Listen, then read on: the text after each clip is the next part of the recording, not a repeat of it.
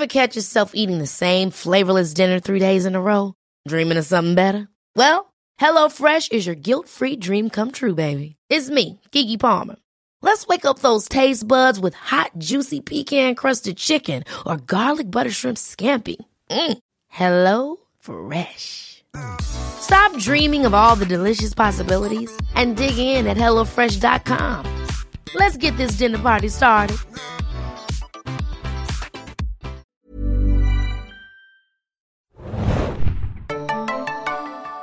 Hi und herzlich willkommen zum Serienjunkies Podcast. Ich bin der Mario und vielleicht kennt ihr mich aus dem Game of Thrones Podcast, aber ich lasse die Drachen heute mal links liegen und tausche sie gegen Kappas aus. Und ich tausche auch Hannah und Felix aus und zwar gegen Tim. Hallo Tim. Moin Moin. Wir reden heute über die Anime-Season äh, Frühling 2019, um genau zu sein. Da ist wieder einiges rausgekommen in Japan und hier in den Simulcasts. Allerdings vielleicht nicht ganz so viel wie in den Jahren davor im Frühling. Da waren die Seasons immer etwas fetter. Ähm, vielleicht allerdings auch gar keine so schlimme Idee weil wir wissen ja, die Arbeitsbedingungen sind oft nicht so gut in der Anime-Industrie. Mhm. Hattest du das mitbekommen, Tim, zufällig? Ähm, da war in den, vor ein paar Wochen von Studio Madhouse ja. Ja, da gab es eine Story über einen Mitarbeiter, der mal äh, vom Stapel gelassen hat, was die Leute da so arbeiten und was er für Überstunden angesammelt hatte. Oh ja, ja, ja, ja. Da, und, und auch wie damit ähm, dass jemand einen Zusammenbruch mehr oder weniger hatte, auch glaube ich, hatte ich mal mitgekriegt und dass das, wie, wie damit, das Studio damit umgegangen ist ja, und genau. wie wenig da überhaupt drauf eingegangen wurde. Mehr oder weniger die Frage, kannst du jetzt wieder arbeiten? Gut ist, weiter geht's. Ja, ja, also dass das äh, Anime-Machende äh, total überarbeitet sind und dass äh, so eine, ja, wenn du hier arbeiten willst, musst du damit leben, Industrie ist und dann natürlich Arbeitsethik in Japan und so, dass das eine fiese Sache ist, das ist eigentlich all, allgemein bekannt. Es gibt ja auch die Story von dem einen Studio Ghibli mit Mitarbeiter, der sich angeblich zu Tode gearbeitet hat. Mhm. Ähm, der Typ, der, ich habe seinen Namen jetzt nicht parat, das war aber der, der ähm, Whisper of the Heart gemacht hat, ah, ja, den okay. Film. Das war also ein so ein Protégé von Miyazaki. Ähm, genau, und um mal diese Zahlen euch vor Augen zu führen, äh, von Madhouse, was der gearbeitet haben soll, der soll pro Monat 393 Stunden gearbeitet ja. haben. Das ist, wenn du mal acht, wenn du äh, wenn du, wenn du äh, sieben, acht Stunden pro Tag, 31 Tage durchgehend arbeitest, dann hättest du 248 Stunden. Und der hat 393 Wahnsinn. Stunden gearbeitet in einem Monat und das muss man sich mal reinziehen. Nicht gesund, äh, die sind dann auch noch unterbezahlt für das, was sie äh, ja, an Arbeit leisten. Ganz, die, gerade die, die, genau. ähm, die Animators, das ja. ist so, ich glaube, Kotaku hatte da sehr viel zu lesen. Ich glaube, da habe ich dann den, das, das meiste hergehabt. Da kann man, da kann man da eine Reihe von Artikeln, glaube ich, auch zu dem genau. Thema nochmal drüber lesen. Die hatten auch eine schöne Statistik, glaube ich, da konnte man noch sehen, wer was verdient vom Stuff. Und dann sieht man auch, dass die Animators ganz unten sind. Ja. Bei den Überstunden, die dabei schieben. Genau. Was ich sagen muss, ich, ich kriege da jetzt, wenn, wenn ich was schaue, ich, eigentlich wollte ich das gar nicht mit einfließen lassen in mein, in mein Schauen. Will man ja eigentlich gar nicht. Es ist ja Freizeit und Vergnügen, aber in letzter Zeit, wenn ich jetzt in einer, einer, Serie sehe, dass die dritte oder vierte Folge noch super animiert ist und ich denke, und wirklich, ich hatte was, was dieses Jahr mal außergewöhnlich gut animiert wurde in dieser, in der Folge und dann dachte ich immer so ein bisschen im Hinterkopf, oh je, wie viel Überstunden die armen Leute dafür vielleicht noch machen mussten. Das hatte ich bei meinem Lieblingstitel auch, aber dazu kommen wir später. Ja. Äh, der nämlich auch überraschend gut aussah noch in der dritten Folge. Ähm, aber genau, ja, Fazit von uns erstmal, Anime-Industrie kann sich mal gerne ein bisschen entspannen. Und vielleicht ja, helfen, ja. es gibt so ein paar Leute, die glauben so, dass der, der Einfluss von Netflix und dass die jetzt so mitproduzieren und so, dass das könnte einen guten Einfluss darauf haben, dass das auch so ein bisschen diese Season, diesen Season-Rhythmus ja durchbricht. Mhm ähm, und dass die dann nicht mehr so tighte Schedules haben. Äh, das könnte einen guten Einfluss darauf haben. Ja, diese Deadlines sind ein riesiges Problem, ja, glaube ich. Absolut. Und du musst dir vorstellen, ich meine, was das für eine relativ überschaubare Industrie ist und was die da jede Season äh, raushauen, immer 40 mhm. bis 60 neue Titel, weswegen wir hier auch immer so viel zu gucken und zu tun haben. Ja. Aber das ist echt nicht gesund, ne? Ja, aber ähm, genau, apropos Netflix, nochmal kurz. Da wären einige Sachen jetzt auch schon mit rausgekommen, wie zum Beispiel Seven Seeds, das ist eine Anime, äh, eine Manga-Verfilmung, und Carol und Tuesday, das ist so ein hocherwarteter ähm, Titel von an dem ähm, Shinichiro Watanabe mitgearbeitet hat, der Cowboy Bebop-Typ. Ja. Das ist diese Science-Fiction-Musikgeschichte. Watanabe natürlich wieder mit Musik. Ähm, irgendwie zwei Mädchen auf dem Mars und die machen Musik und Ich glaube, dieses Sci-Fi ist auch mehr Gerüst für die, die ähm, persönlichen Geschichten und die Musik. Und ja, genau. Aber das, das hatte einen tollen Trailer und das ist in Japan auch schon rausgekommen im April. Äh, sollte international bei Netflix kommen, mhm. ist aber im Gegensatz zu Seven Seeds noch nicht mal gelistet bei äh, bei, ja. bei Netflix, deswegen sehr strange. Ähm, seit 1. April ist übrigens auch Madoka Magica dort. Mhm. Äh, unser beider Lieblings äh, Magical Girl Anime, da mit dem Tim sogar ein wenig zum Genre konvertiert werden konnte. Ja, das, das war bei mir nicht einfach. Ich wusste, ich war mir nicht sicher, ob das gelingen könnte, aber doch, ja. ich muss sagen, das hat es tatsächlich geschafft. Also, falls ihr noch eine, eine rückwirkende Empfehlung haben wollt, äh, Madoka Magica oder voller Titel Puella Magi Madoka Magica, der düstere Magical Girl Anime, der ist seit 1. April bei Netflix. Äh, schaut den euch an, falls ihr den noch nicht kennt. Bei Netflix hat aber auch das Revisions, das ist so ein, ich glaube, Zeitreise-Dimensions- Sci-Fi-Ding mhm. irgendwie, kommt am 15. Mai. Und äh, weißt du, was an diesem Titel eventuell, falls sich nichts dazwischen noch quetscht, eventuell sehr besonders sein könnte? Na, erzähl's mir. Der kommt am 15. Mai raus, also ja. Off-Season, vor der, vor der Sommerseason. Das heißt, es wäre theoretisch der allererste Anime der Reva-Ära. Ah, okay, ja, ja ich, worauf will er damit jetzt hinaus? Aber ja, das, Stimmt, tatsächlich. Es, es, dürfte da gar nichts zwischenkommen. Ja, weil, falls ja, ihr das noch nicht mitbekommen habt, wir sind seit 1. Mai, also seit dieser Woche, in einer neuen Ära, der ersten neuen japanischen Ära seit 1989. Da ist der Kaiser Akihito auf den Chrysanthementhron gestiegen und seitdem hatten wir die Heisei-Zeit. Und am 1. Mai hat er abgedankt, er ist nicht gestorben. Das ist, das, das ist was Besonderes. Das erste Mal seit 200 Jahren, dass äh, jemand nicht weggestorben, sondern abgedankt hat. Und jetzt ist der sein Sohn Naruhito der Kaiser und äh, seine Ära heißt äh, Reva, die, die schöne Harmonie. Und das mhm. war es wieder das Friedenszeichen, was auch schon in der Showa-Ära war, das ja irgendwie so ein bisschen ironisch davor äh, die Friedenszeit hieß, weil das war natürlich die Zeit von ähm, Hirohito, der ne, so ein bisschen so der Kriegstreiber war. Ja. Ja.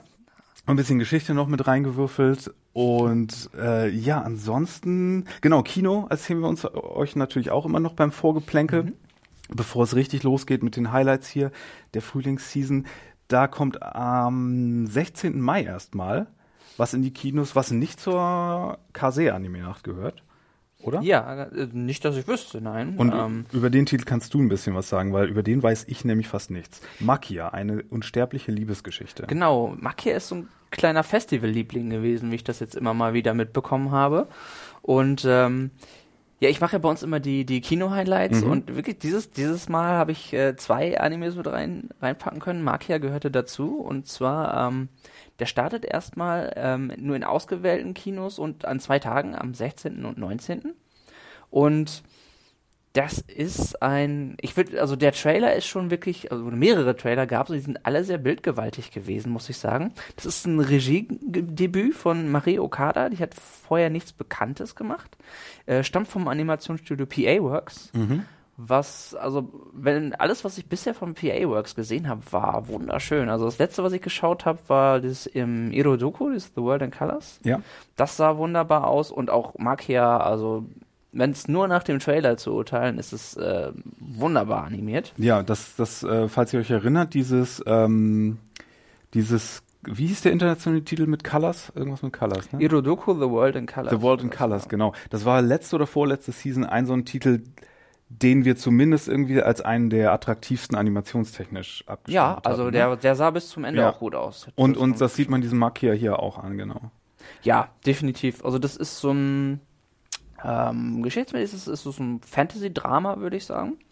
Da geht es um das titelgebende Waisenmädchen namens Makia. Das wohnt in einem mystischen Land und gehört zu einer bestimmten Gesellschaft, in die ähm, nicht altern.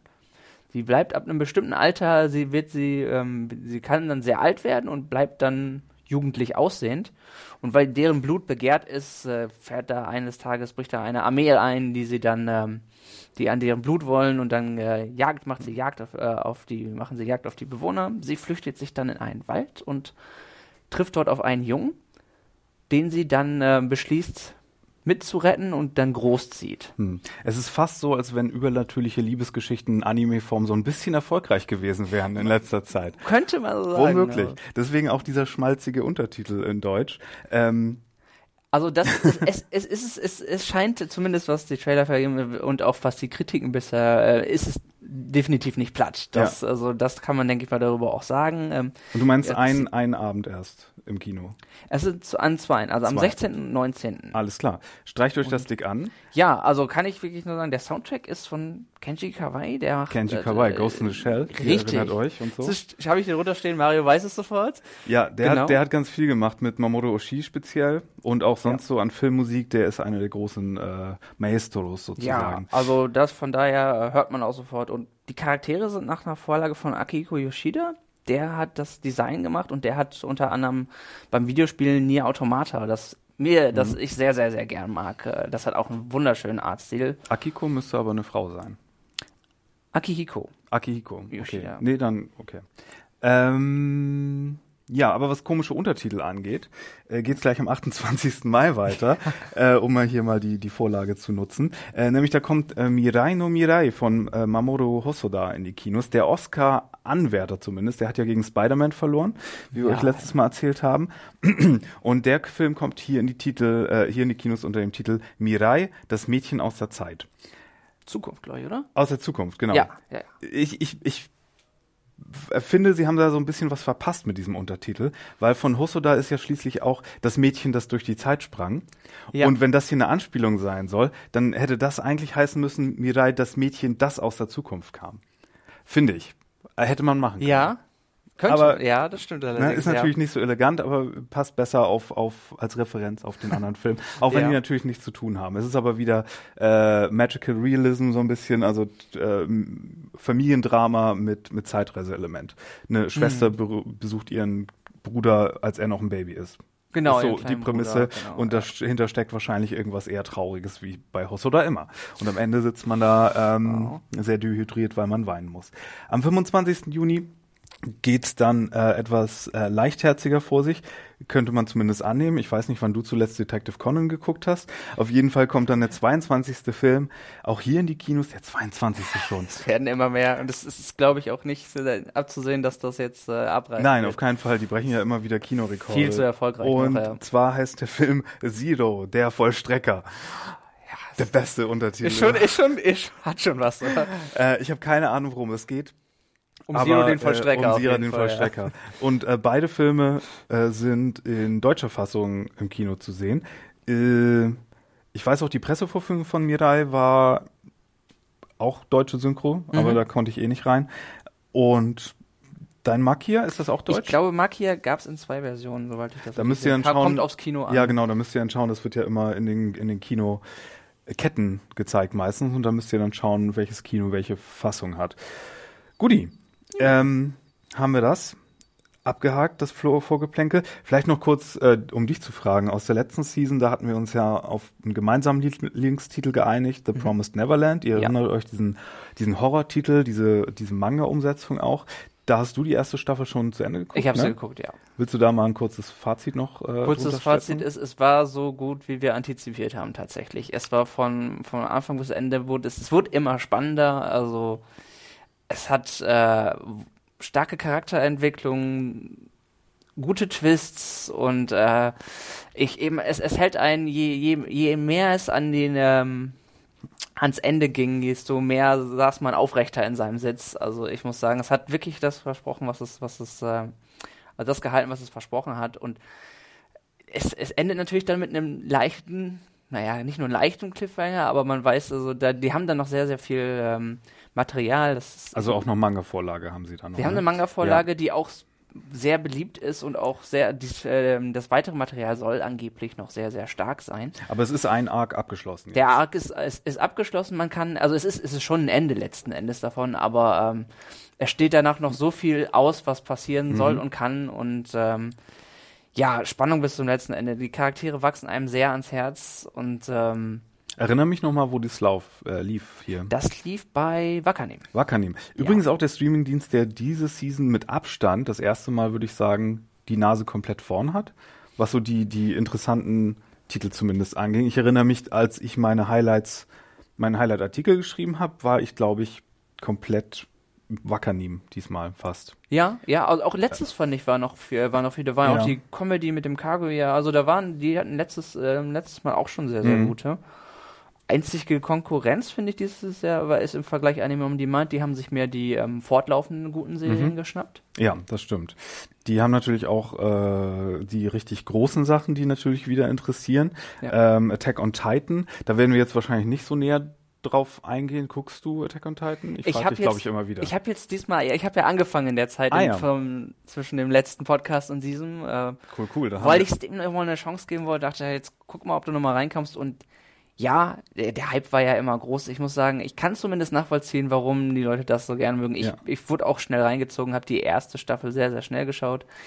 Bin aber jetzt noch bei der zweiten, deswegen kann ich zumindest äh, nichts zur dritten direkt sagen. Ähm, Wäre auch natürlich viel Spoilerei, wenn man irgendwie Richtung Inhalt wollen würde, aber ähm, wenn ihr die erste gemacht habt, bin ich sicher, dass das, also alles, was ich höre, ist, dass es weiter spannend ist und die dritte Staffel ist sicherlich der Titel, den man dann gerne weiterschauen wird.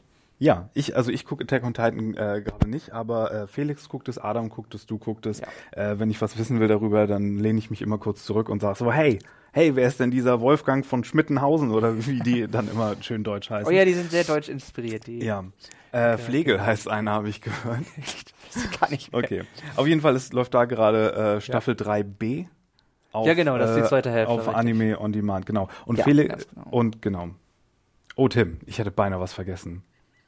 Vorgeplänkel ohne Evangelion. Nicht solange ich hier ah. mit am Tisch sitze.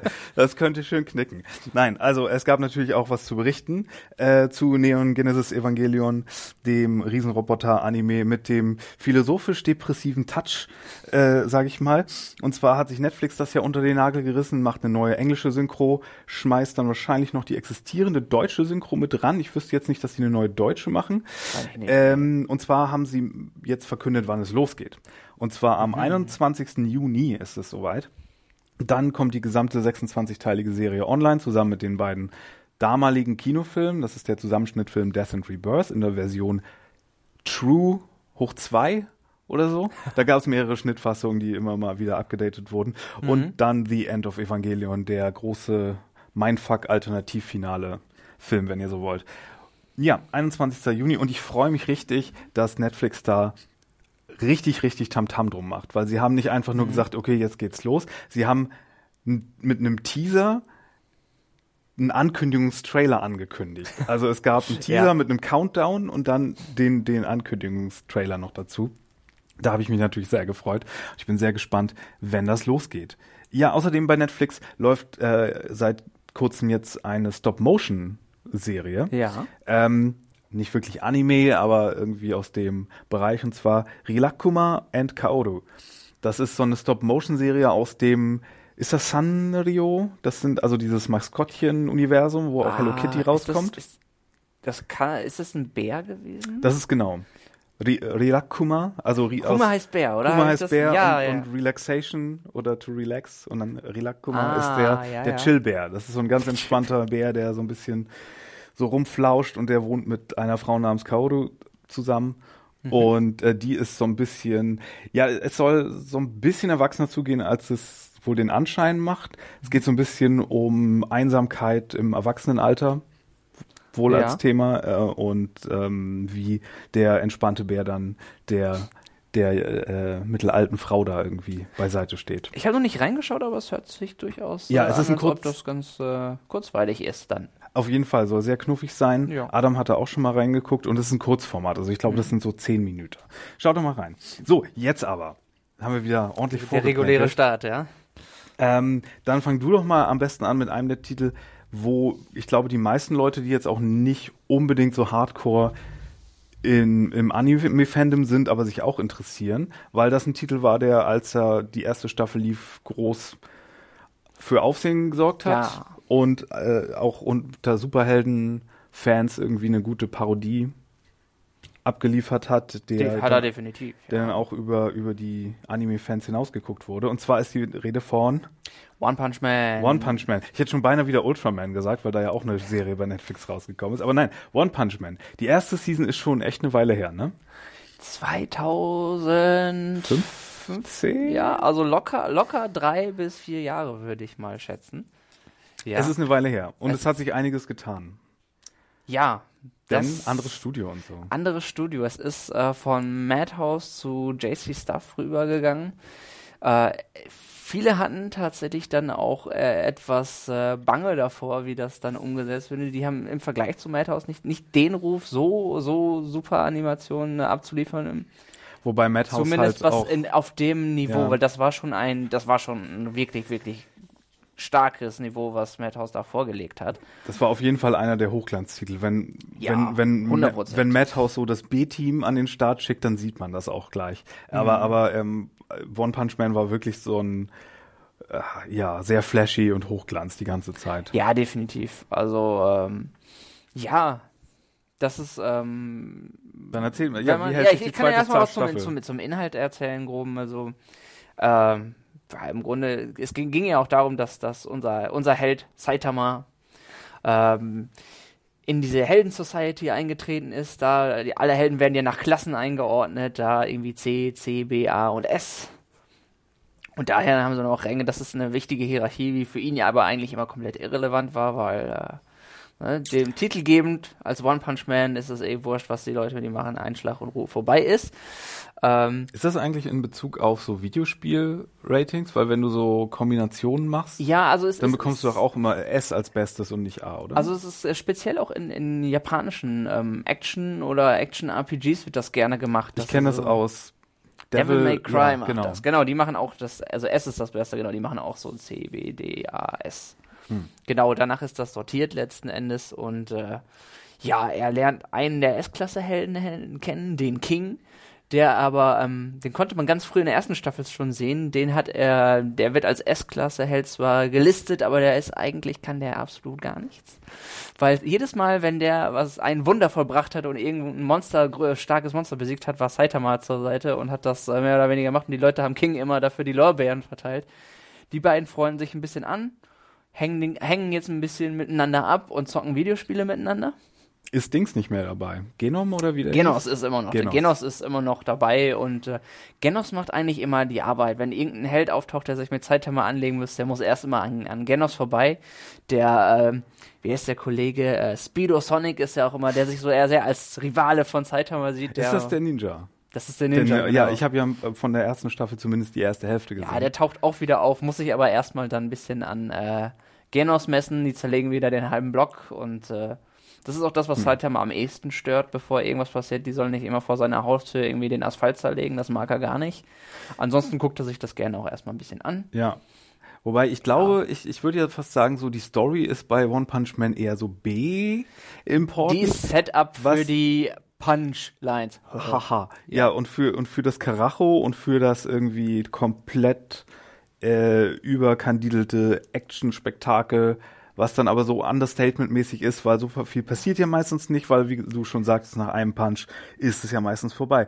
Deswegen ja. äh, findest du die zweite Staffel aus dem anderen Studio sieht jetzt immer noch so flashy und gut aus wie die erste oder findest du, da hat es ein bisschen Einbußen Also gegeben? optisch ist es unterm Strich ein Downgrade, kann man, kann man so sagen. Ich fand, die Actionsequenzen waren noch ganz gut gemacht, aber so in allgemeinen Qualität der Animation sieht man schon, dass es, dass es ein bisschen hinterherhinkt.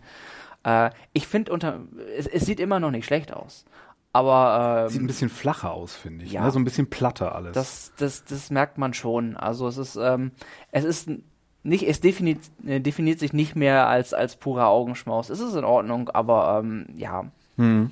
Ja, es gibt es äh, gibt ja zwei Lager so ein bisschen. Ähm, die einen, die äh, immer noch auf One Punch Man gewartet haben und die anderen, die in der Zwischenzeit zu Mob Psycho 100 übergelaufen sind. Das andere ja, Madhouse-Projekt. Das, das und das andere Ding, was eine Verfilmung von einem äh, One-Manga ist. Mhm. Und da, ja, da gibt's wahrscheinlich jetzt diese zwei Teams. Wobei das andere ja, ja, auch eine zweite Staffel hat, die nicht so flashy gewesen sein soll wie die erste. Das Problem ist, die Geschichte ist jetzt auch ja, man, man kann auch nicht immer nur ihn Saitama im Fokus haben, weil es natürlich Spannung kommt dadurch nicht auf. Sie haben sich jetzt so ein bisschen um so einen neuen Bösewicht, den Garu, ähm, darum dreht sich das ja. so ein bisschen, der, der, der Jagd macht immer Jagd, der bezeichnet sich selbst als Monster und macht immer Jagd auf die Helden. Und äh, der ist eigentlich re relativ charismatisch, muss ich sagen. Ähm, macht ihn auch stellenweise sympathisch, allerdings äh, verkloppt er den Moomin Rider. Und das ist Moomin Rider? Das ist, nicht Moomin Rider. das ist unverzeihlich, muss ich sagen. Der ja. heldenhafte äh, Fahrradkurier. Der stürzt sich wieder mit seinem ja. Fahrrad zwischen, zwischen ihnen und äh, steckt da ordentlich es ein. Gibt, da, da muss ich immer daran denken, kennst du Mitchell und Webb? Das ist so ja, eine, ja, die, ja, die britische ja, äh, äh, Sketch-Sendung von den beiden Leuten, die auch äh, Peepshow gemacht haben. Die hättest du mir mal vorgestellt, ja. da habe ich ein und, paar von gesehen. Und die haben eine Sketch-Reihe, die heißt Angel Summoner and Bicycle Boy. Und da geht es um Superhelden-Duo, nämlich Angel Summoner, der eine Horde Engel beschwören kann, und Bicycle Boy, der ganz gut Fahrrad fahren kann. Der ist schon äh, eine gute Kraft, ja. Da, und, und dann geht's halt in jedem Sketch darum, wie die immer einen Plan machen, wie beide ihre Kräfte einsetzen könnten und dann endet damit, or I could just summon a horde of angels. Ja. Halt ja, daran muss ich immer denken. Ähm, wo kann man das sehen gerade? Es ist bei Anime on Demand. Sehr gut. Also, Hardcore-Fans von One Punch Man ja, ich, ich, muss oder? sagen, ähm, ich habe unter, also wenn ich, wenn ich jetzt wirklich sagen muss, es, es, es hat ein paar Problemchen, aber ich habe immer noch Spaß dabei ja. gehabt, letzten Endes. Also schaut rein und äh, guckt, ob es euch, euch, noch gefällt. Es ist auf jeden Fall immer noch eine gute Serie. Ja, die erste Staffel gibt es da ja auch noch und die OVAs auch. Ähm, Oder? Es, also ich meine, Anime on Demand hat wirklich alles. Okay.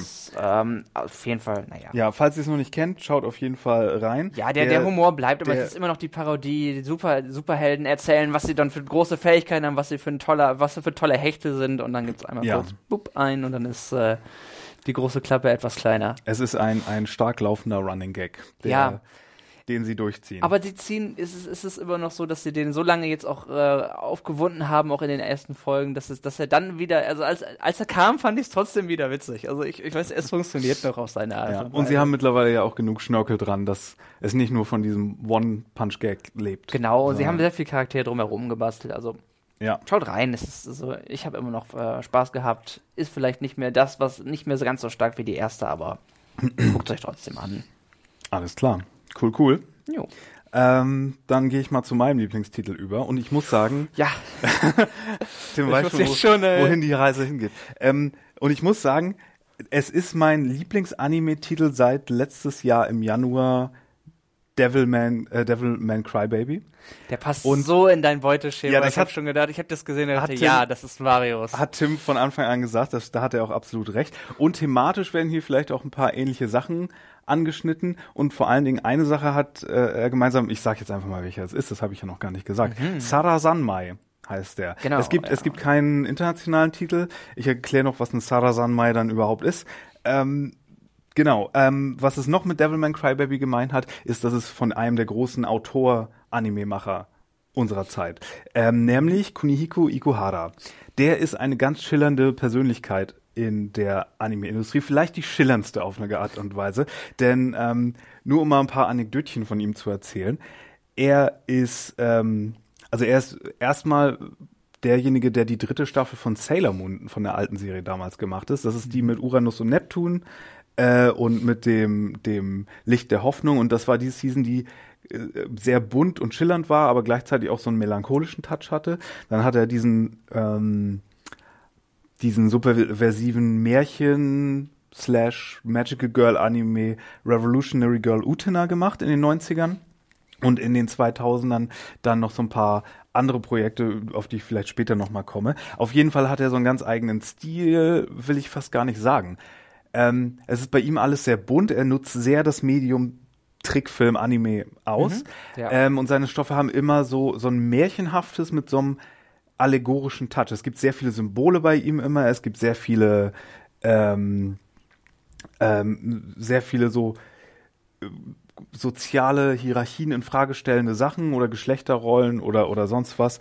Und es ist immer sehr, man merkt, dass er so aus der Avantgarde-Ecke kommt. Ja, und also ich, ich Dass David Lynch sein Lieblings, äh, ein großer Einfluss Ach, auf ihn das ist. Das überrascht mich nicht. Okay, Obwohl ja. das natürlich hier überhaupt nicht so düster oder sonst was ist wie ein David Lynch, aber du merkst, dass hier jemand ein Auge hat für Film und jemand seine also eigene wiederholende äh, Elemente und Motive auch hat. Er, er nutzt das Medium als oder das Ganze ist mehr ähm, im Gesamtpaket ein Erlebnis als als kohärente Erzählung. So das hast du auch sagen, schon gesagt bei Devilman. Da kommen wir auch wieder und zu einem Ding. Genau ja. das. Äh, das ist ja. es ja auch. Aber ich kann man kann man schon so sagen, ja. Aber, Und ich will aber ja, noch, noch äh, ein paar Anekdötchen über ihn erzählen. Kunihiko Ikuhara. Googelt den Mann mal, mhm. weil dann seht ihr auch, das ist ein sehr attraktiver Mann mit einem androgynen Gesicht, der, ähm, es gibt so ein berühmtes Bild von ihm aus einer, ich glaube aus der New Type, irgendeine japanische Anime-Zeitschrift, mhm. wo er in so einem, in so einem hautengen Leder oder sonst was Oberteil irgendwie ist und aussieht wie irgendein so Cyberpunk-Bösewicht.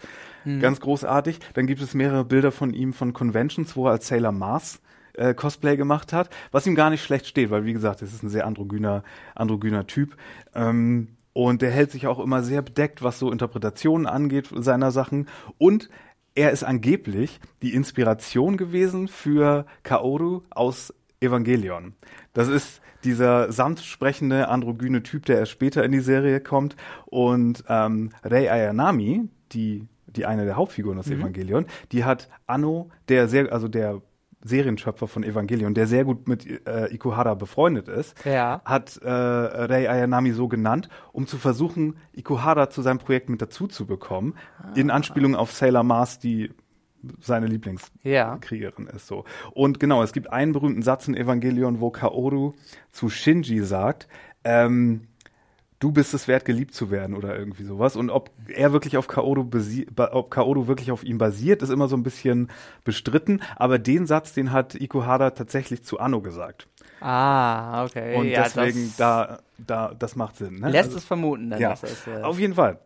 Ist das jetzt sein neues Ding? Und es ist ein, ein heißes Ding, sage ich euch. Er spielt in Asakusa, diesem Stadtteil von Tokio, mhm. der tatsächlich so ein bisschen so eine, so eine Kappa Relevanz hat. So, und jetzt erzähle ich euch erstmal, was ein Kappa ist, falls ihr das nicht wisst. Kappa sind so mh, mm, japanische mythologische Wesen, die aussehen wie ein Frosch, aber die einen Schnabel haben und so eine Delle im Kopf oder beziehungsweise einen Teller, der immer mit Wasser mhm. gefüllt werden soll. Kappa leben angeblich unter Brücken und sind frech, mögen gerne Gurken und ärgern Menschen ab und zu oder ziehen sie sogar ins Wasser und ziehen den eine bestimmte Sache aus dem Körper, auf die wir noch kommen. ja. Aber eigentlich sind die relativ harmlos. Die gehören zu den Yokai, also diesen, diesen kleinen mythologischen Geist, Geisterfigürchen ja. aus der japanischen Mythologie. Falls ihr Chihiros Reise ins Zauberland geguckt habt, habt ihr mehrere davon gesehen. Und ähm, hier geht es darum, dass drei Jungs, drei Teenager-Jungs, ähm, hauen aus Versehen eine Kappa-Statue um oder beschädigen sie, mhm. die in Asakusa steht erwecken damit den Kappa-Prinzen Käppi, ja.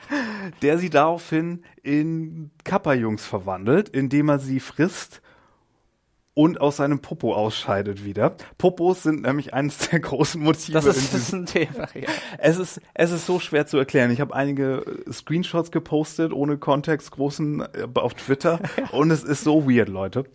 Aber das hat einen Sinn. Ähm, wie bei Devilman Crybaby geht es nämlich hier auch in dieser This is Paige, the co-host of Giggly Squad, and I want to tell you about a company that I've been loving, Olive and June. Olive and June gives you everything that you need for a salon quality manicure in one box. And if you break it down, it really comes out to $2 a manicure, which is absolutely insane. It's also so easy to get salon worthy nails at home with Olive and June. The difference between how your nails used to look when you did them yourself and now with the Manny system is a complete game changer. The best thing about Olive and June too is it's a quick dry, dries in about one minute, lasts for five days, and full coverage in up to one to two coats. Visit oliveandjune.com slash perfectmanny20 for 20% off your first system. That's oliveandjune.com slash perfectmanny20 for 20% off your first system. System. Serie im weitesten Sinne auch über das über Gelüste und Begehren und wie offen man damit umgeht und was passiert, wenn man die äh, vergräbt. Und hier benutzt er zum Beispiel eines, äh, Ikuhara, eines seiner Lieblings, ähm, ja, eines seiner Lieblingssymbole, nämlich die Box.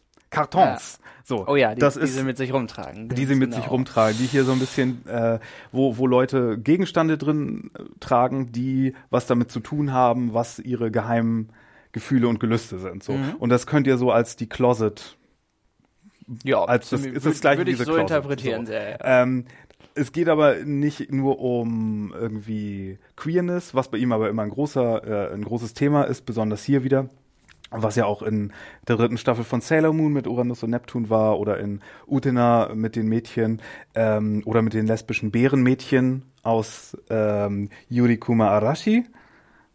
Lesbische Bärenmädchen, mhm. das ist auch du. Ja, ich, muss das, ich, ich lasse das gerade mal kurz auf mich einwirken. Du lässt das alles auf okay.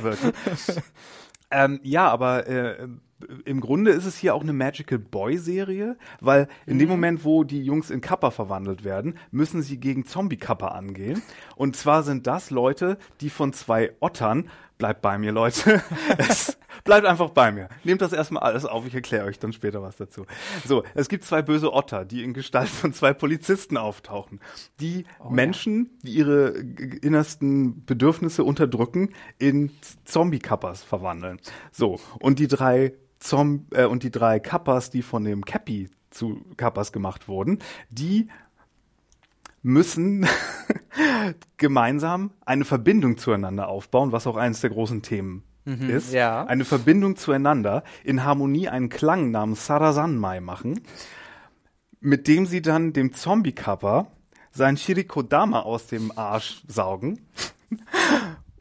Übersetzt auch in den, äh, in den äh, Subtitles mit Anusperle? Ja, die Anusperle, was ein echtes Ding ist im Kappa-Mythos. Das ist ein mythologisches Organ, was man hat, wo deine Seele im Grunde drin ist. So. Gut zu wissen. Und, ja. und was die Kappas durch deinen Po angeblich raussaugen, wenn du den, wenn du nicht die Brücke benutzt, sondern in den Fluss gehst. Ja. So, wisst ihr Bescheid. Ja. So. Und ähm, das, genau, das Ding ja, und dann geht das wie ein, wie ein Magical Girl oder Magical Boy Anime im Grunde weiter. Dann wird das so sehr ritualisiert durchgespielt, dieser Kampf. äh, verzeiht. Ähm, sieht dann aus wie eine Verwandlungssequenz oder so eine wiederholte Kampfsequenz wie eine riesen Wasserrutsche. Es wird alles sehr bunt, es wird alles sehr laut. Es ist eine Musiksequenz auch, sie singen dabei. Ja. Die, das hat aber eine Nebenwirkung, nämlich wenn sie das machen, wird gleichzeitig auch ein Geheimnis von denen selber preisgegeben. Also es ist wie so eine mhm. Beichtstunde gleichzeitig. Und die drei ähm, Jungs, das ist einmal Kazuki, der irgendwie sich sehr um seinen kleinen Bruder sorgt und irgendwas für den immer machen will und dabei vielleicht auch so ein bisschen in so nicht ganz, äh, nicht ganz ähm, legale Sachen mm, unter anderem ja, macht. Ja. Ähm, dann gibt es Kuji, das ist so ein richtiger Halunke, so ein, so ein äh, junger Delinquent, der der mit Drogen dealt und der eine Waffe hat und das ist ein richtig harter Bursche. Und dann gibt's noch Enter, der so ein bisschen nerdiger aussieht, der, der dem Kazuki so ein bisschen übel nimmt, dass er sich aus dem Fußballclub verzogen hat, wo ja. die nämlich beiden so ein Dreamteam waren. Und da kommt auch noch so mehreres raus. Ja, und was, was soll man damit anfangen. Es ist, ähm, wie gesagt, es ist sehr allegorisch. Es ist psychedelisch immer mal wieder. Ja. Ähm, nur, nur um ein paar Sachen zu sagen, äh, zum, zu der Optik zum Beispiel. Leute, die nichts mit der Story zu tun haben und die man im Hintergrund sieht, sind nicht animierte Leute und nicht rudimentär wie so in anderen Animes, dass man so die mhm. Schemen sieht, sondern die sind kleine Strichmännchen, also so wie auf Klos. So Gesicht, gesichtslose, so gesichtslose Strich, weiße Strichmännchen, die auch keine äh, Walking Animation haben, sondern die einfach so hinten im durchs Bild gezogen werden. Ja, ja das ist so. Das, das ist sehr so eigentlich. diagrammmäßig fast schon oder ja. Dann hast du gleichzeitig äh, Live-Action-Sequenzen mit in der Serie. Ja. Äh, wenn sie in Kappas so, verwandelt sind, ist in dieser Sequenz was drin. Äh, der Abspann ist zum Teil Live-Action. Ähm, das wird immer dadurch gebrochen. Du hast sehr viel so On-Screen-Display-Sachen, was, was äh, Ikuhara gerne macht. Sehr viele Symbole. Es ist immer mal wieder so ein Kreis mit der Silbe A im Bild. Mhm die auch gleichzeitig was zu tun hat, wahrscheinlich mit den, mit diesen äh, Tellern der Hoffnung. Weil, genau, von diesem Auftrag bekommen sie immer einen Teller der Hoffnung und wenn sie fünf davon haben, dann geht ein Wunsch in Erfüllung. Auch klassisches Magical Girl-Ding wie in Madoka ja auch. Ja. Und da wollen sie natürlich alle drei diese, diese Teller sammeln, aus verschiedenen Gründen.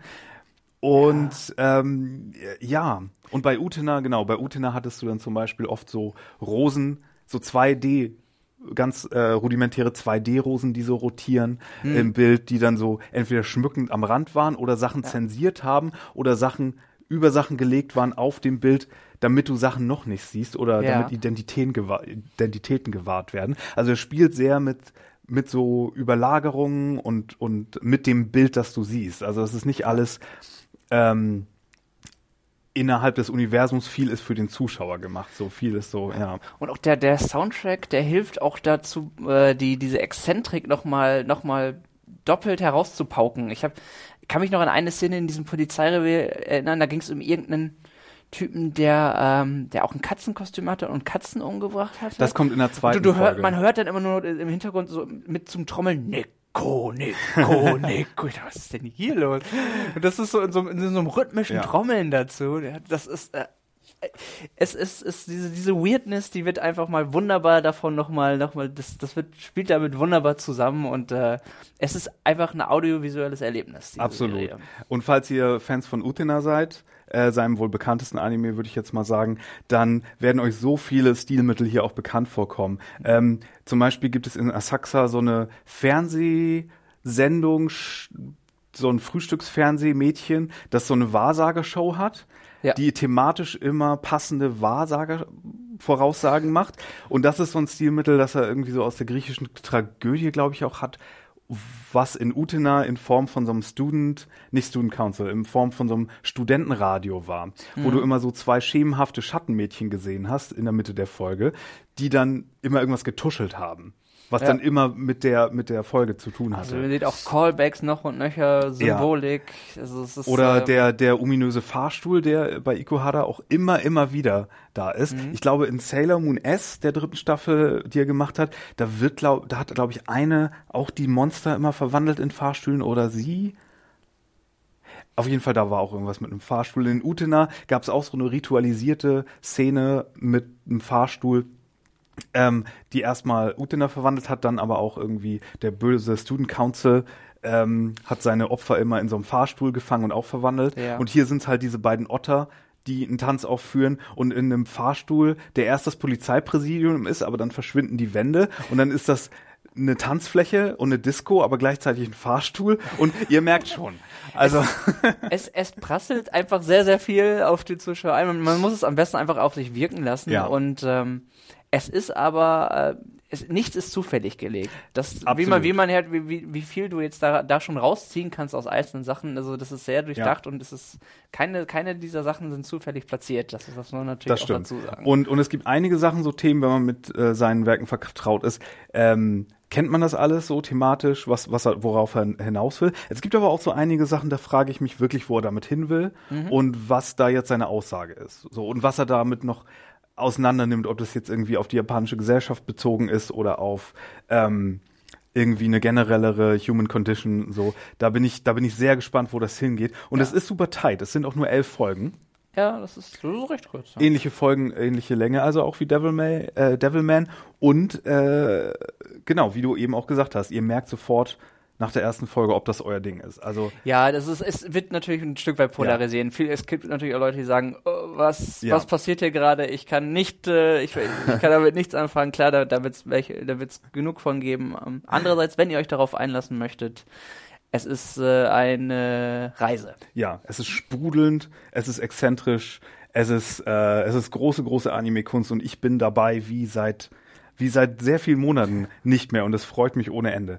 Und ähm, was sehr cool ist, das habe ich noch gar nicht erwähnt, äh, hier kommen ja zwei Sachen, zwei meiner Lieblingsdinge auch zusammen. Ja. Zum einen Ikuhara, zum anderen Magical Girls und zum anderen das Studio, was wir noch gar nicht erwähnt haben, es ist mal wieder Mappa. Ach ja. So, ja, die ja, ihren Sabber gar nicht von mir, von sich runterbekommen, meinen Sabber.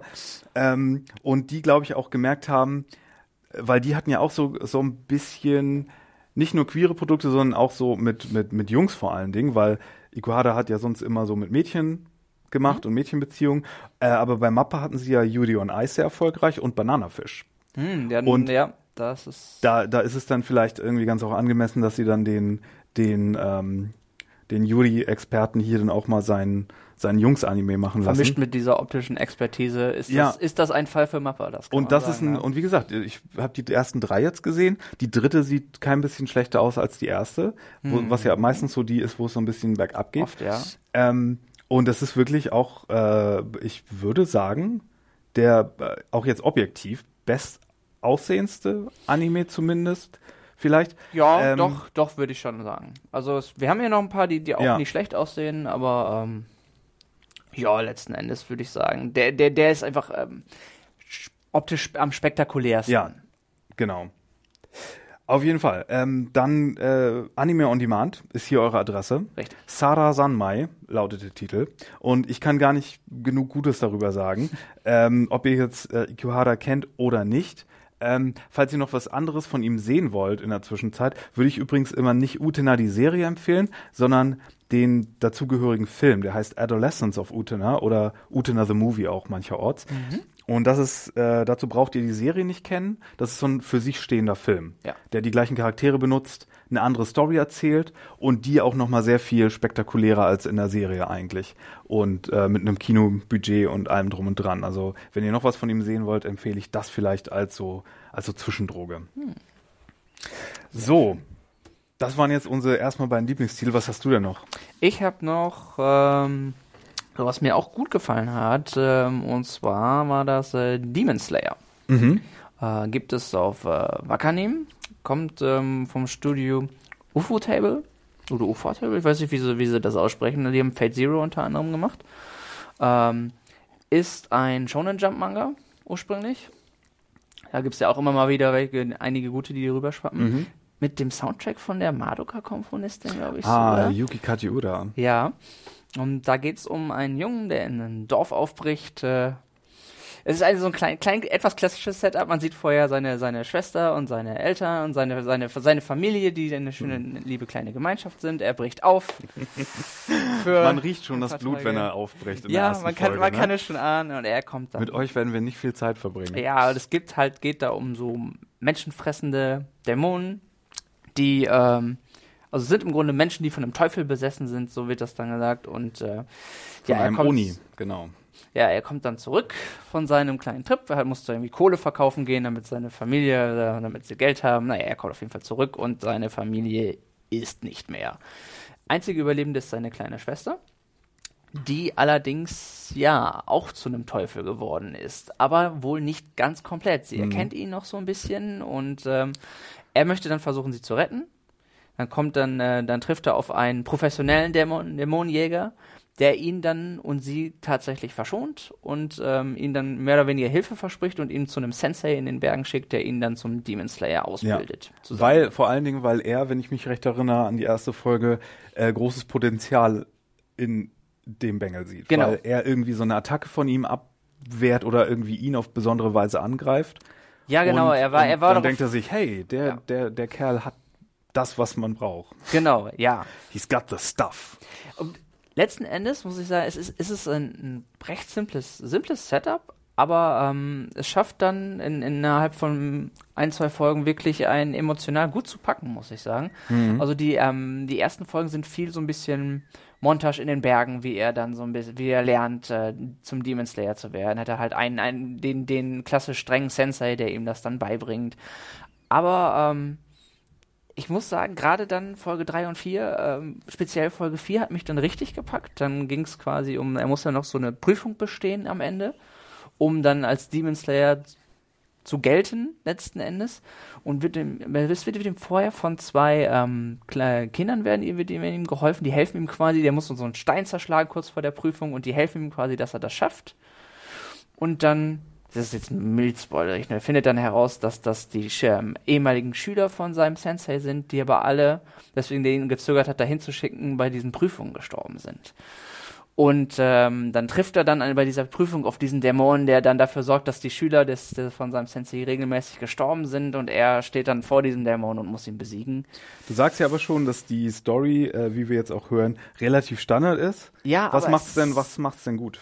Ähm, also einerseits ist seine, ist seine Beziehung zu seiner Schwester ist sehr, es ist, wird sehr, sehr stark aufgebaut und auch, dass sie dann letzten Endes äh, immer noch zwar ein Teufel ist und dann auch zwischendurch für und mit ihm so kämpft und ihn aber dann immer wieder beschützen will und dass, dass, dass da in ihr noch was Menschliches ist und dass er, darum kämpft, dass er das, dass ihr, mir ihr Menschliches zu bewahren und sie dann zu retten, das ist ist einfach, es ist wirklich ähm, packend und nachvollziehbar gemacht und das ist einfach eine Beziehung, die funktioniert super. Und die beiden sind einfach ein, ein sehr interessantes Duo auch. Und es kommen nachher auch noch mehr abgefahrene Charaktere dazu, das hat aber dann wohl auch noch ein bisschen Zeit. Äh, Er sieht auch sehr schön aus.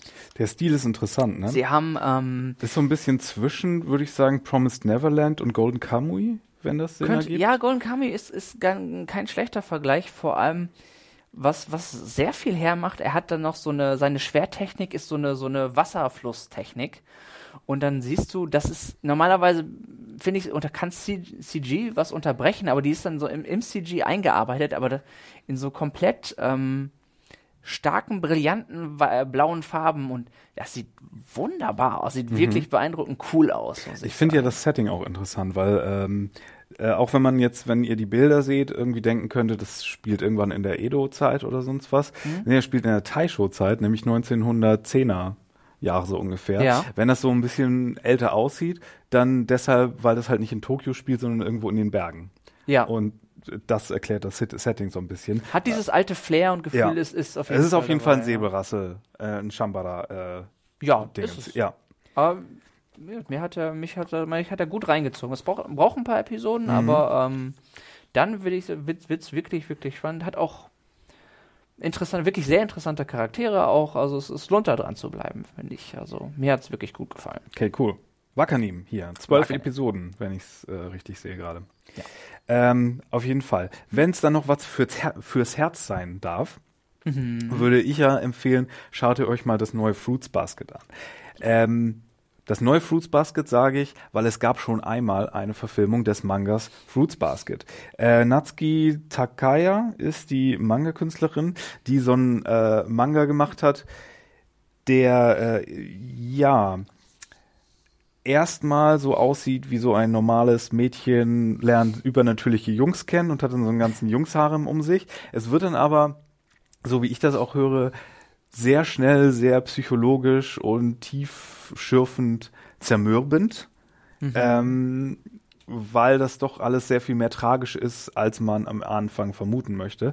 Und ähm, das wurde damals schon Anfang der 2000er mal verfilmt, ist allerdings nicht so gut gealtert. Das ist so aus der Zeit, mh, wo man gerade so auch digitale Shortcuts gemacht hat mit Animation. Ja. Und wenn du dann nicht gerade in Serial Experiments Lane warst, was auch so ähm, was auch so sehr stilistisch, platt aussehen sollte, so ein bisschen, dann sind da so ein paar Titel aus der Zeit, die jetzt heute auf deinem Fernseher vielleicht nicht mehr so cool aussehen, wenn du die DVD ja. reinpackst.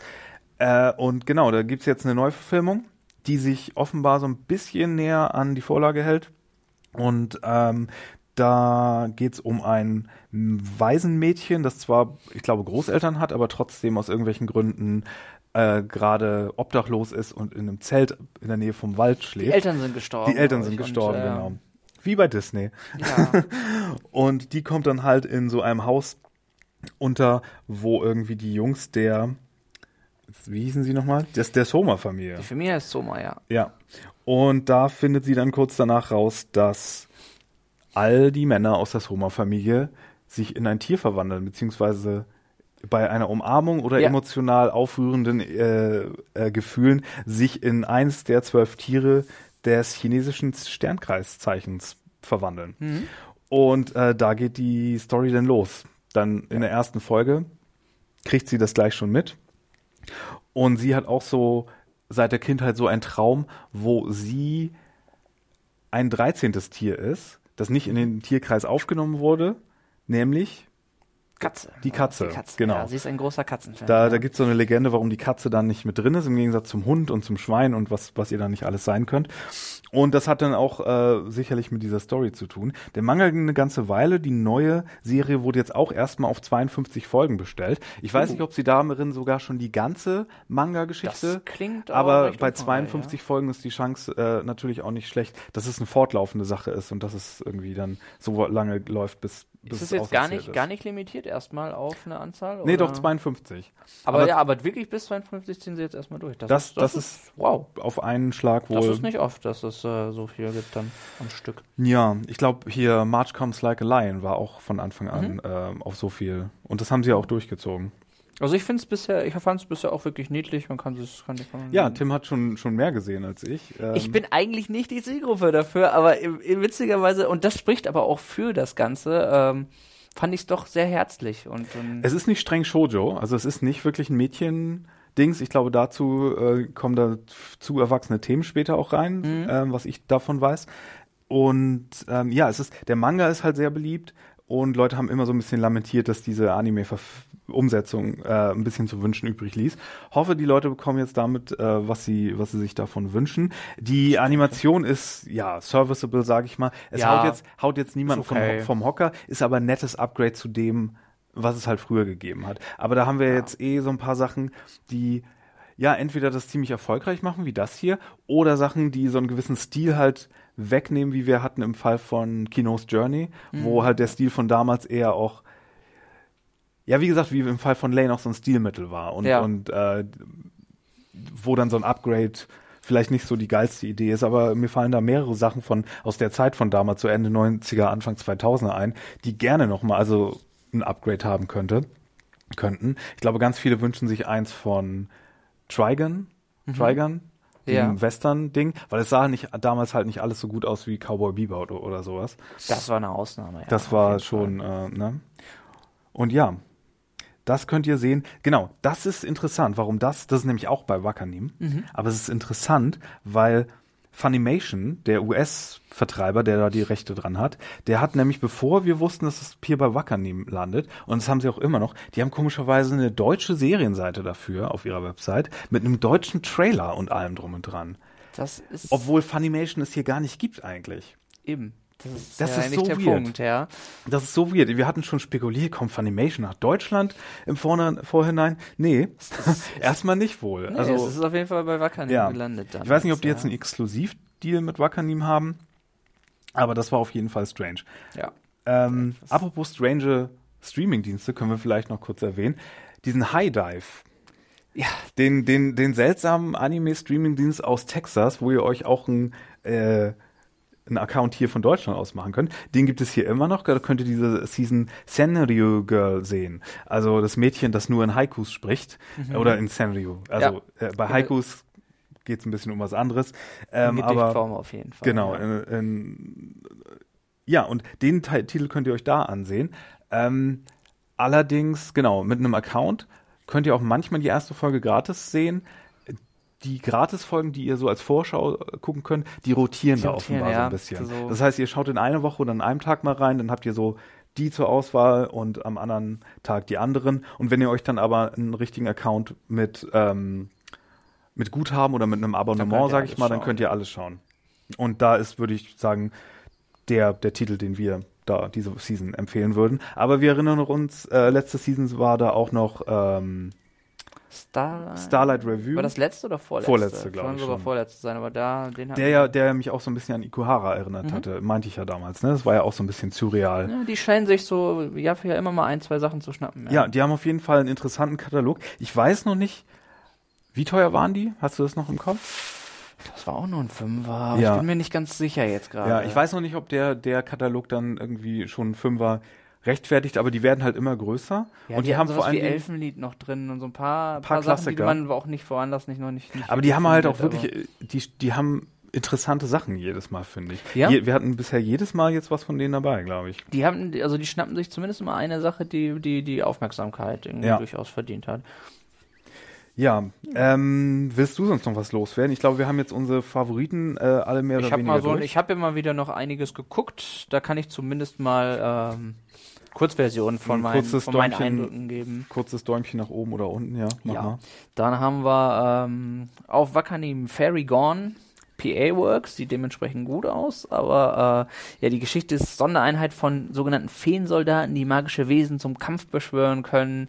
Pseudo-Europa, sage ich nur. Oh ja, das, das soll, das sieht sehr, auch wieder deutsche Namen immer ja. mal wieder. Äh, You know the drill.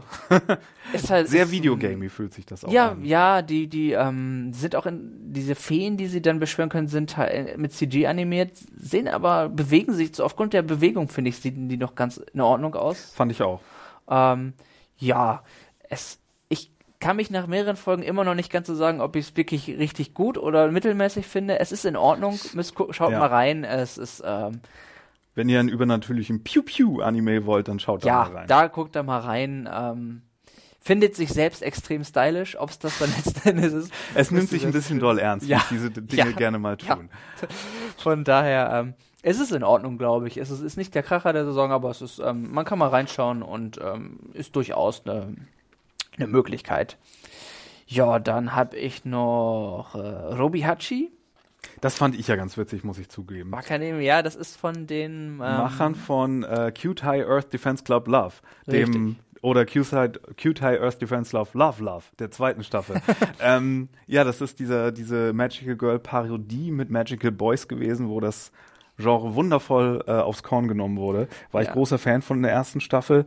Äh, ich habe auch äh, einen, einen Plüsch, einen rosa Plüsch-Wombat äh, bei mir zu Hause, ähm, was ja deren Maskottchen ist. Und das ist jetzt im Grunde so die Sci-Fi-Variante davon. Das ist ja, ein, so ein Sci-Fi-Buddy-Ding, so ein bisschen. Genau, ja. Sci-Fi-Buddy-Cop, aber halt als Genre-Parodie.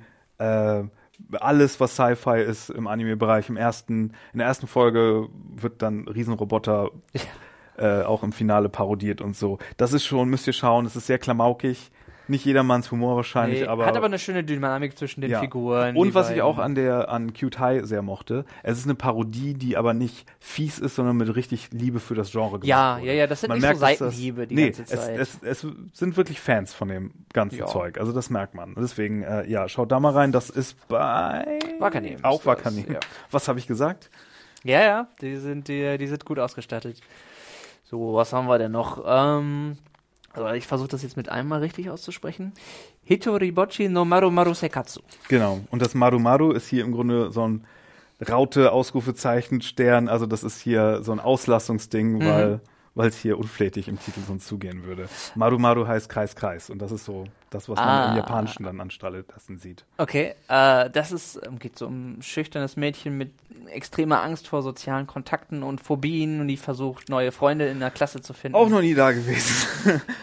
es ist halt, ja. äh, es ist etwas, ähm, sie ist etwas überzeichnet, finde ich. Also das Einzige, was ich, was ich so an kleinen Bedenken daran streuen würde, also für Leute, die tatsächlich so mit dieser Art von ähm, Problemen zu kämpfen haben, dafür ist es, nimmt es das ein bisschen leicht, finde ich, und überzeichnet mhm. es schnell.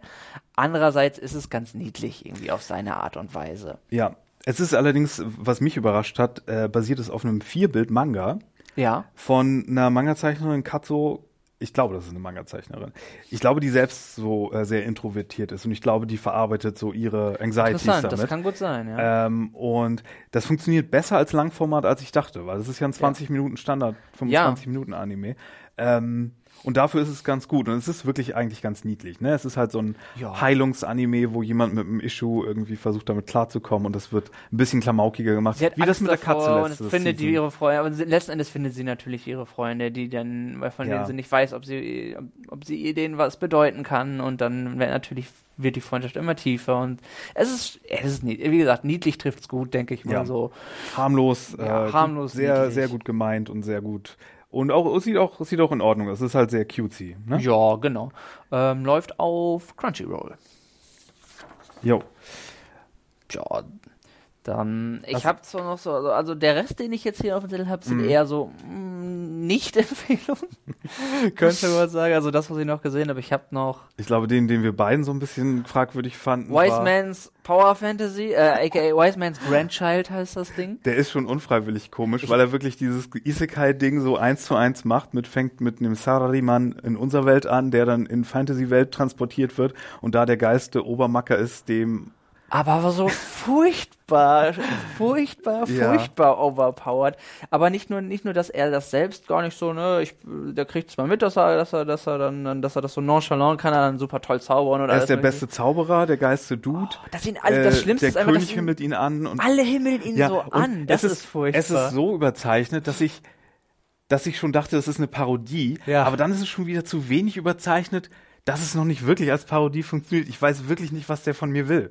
Also, nee, ich, ich war auch ähm, äh, sehr, äh, Das ist wirklich sehr, sehr strange.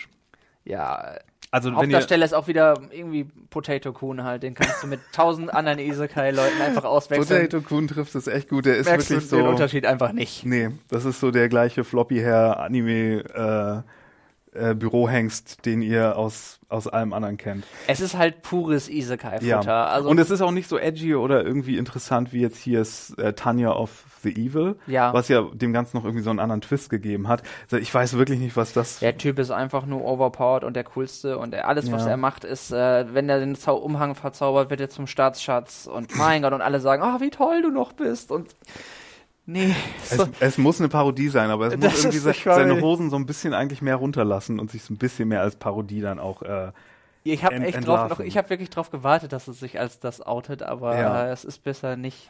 Es wurde dann am Ende der dritten, Ep- ich weiß gar nicht, warum ich drei gesehen habe, aber am Ende der dritten Episode wurde es dann auch noch ernster und dann dachte ich, jetzt so, nee. Tim, Tim war Am- Anime-hungrig, der, der brauchte. Ja, ich, ich, ich, ich, war, ich, ich war einfach neugierig zu gucken, was, was, wo, wollen sie denn noch irgendwas bringen oder nicht, aber äh, ja, wenn man auf Isekai steht, guckt rein, vielleicht ist es, ist es, ist das euer Fix, Hm. diese Sta äh, Season, weil sonst ist, glaube ich, kein, kein Isekai, was interessant oder überhaupt da wäre, was mir sonst aufgefallen wäre.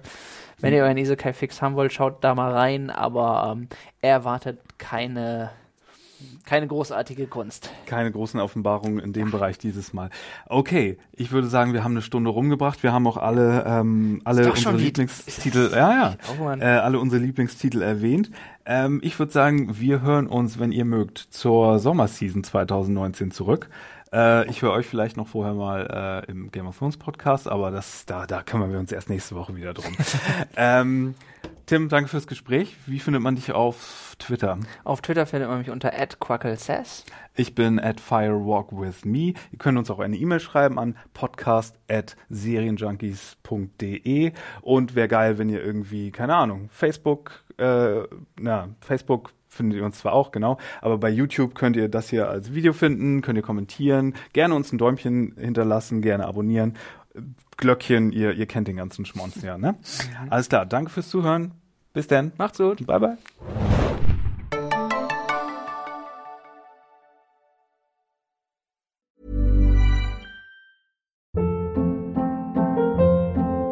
Hold up. What was that? Boring. No flavor. That was as bad as those leftovers you ate all week. Kiki Palmer here, and it's time to say hello to something fresh and guilt-free. Hello Fresh. Jazz up dinner with pecan-crusted chicken or garlic butter shrimp scampi. Now that's music to my mouth. Hello Fresh. Let's get this dinner party started. Discover all the delicious possibilities at hellofresh.com.